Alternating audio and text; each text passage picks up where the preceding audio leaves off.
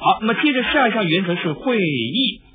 会议是人类生活中不可或缺的活动。我们的一生当中呢，有百分之七十五的时间是在跟家人或者是外面人沟通，所以呢，我们需要会议。我们要使会议成为一段被有效运用的时间，但是一般来说呢，百分之五十到七十的会议时间是浪费掉了。不久之前呢，有一份报告说呢，一个人平均一生中里有三到五年的寿命是花在会议上面。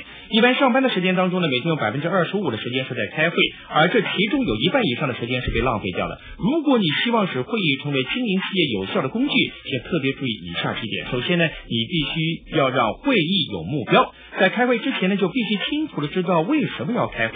如果你是会议的主席，一开始就应该对大家宣布本次会议的目的。如果你不是主席，当你坐下来开会的时候呢，就应该先问主席为什么要开会。你应该把开会看成是一种投资。当你知道会议的时间，你列出参加会议每个人的单位工资，你就可以算出该次会议所投资的成本。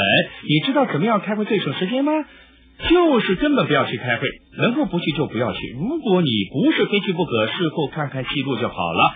其次呢，如果你真的赴会，一定要有议程。议程呢，就像是查核清单。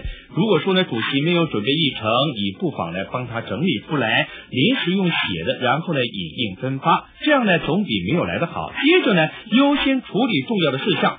当有关你的部分讨论完毕之后呢，请主席同意你离席。最后呢是准时开始，准时结束。你知道为什么开会会浪费时间呢？据我的观察，两个原因：第一是讨论离题以及沟通内容没有意义；第二呢是大家在等待迟到的人出现。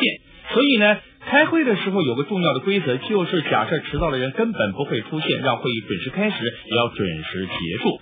如果你预计会议八点到九点，那么九点一到呢，立刻总结散会，这就是开会的原则。其他当然还有许多的技巧，不过呢，能够掌握这几个基本原则，就掌握了良好时间管理的基础。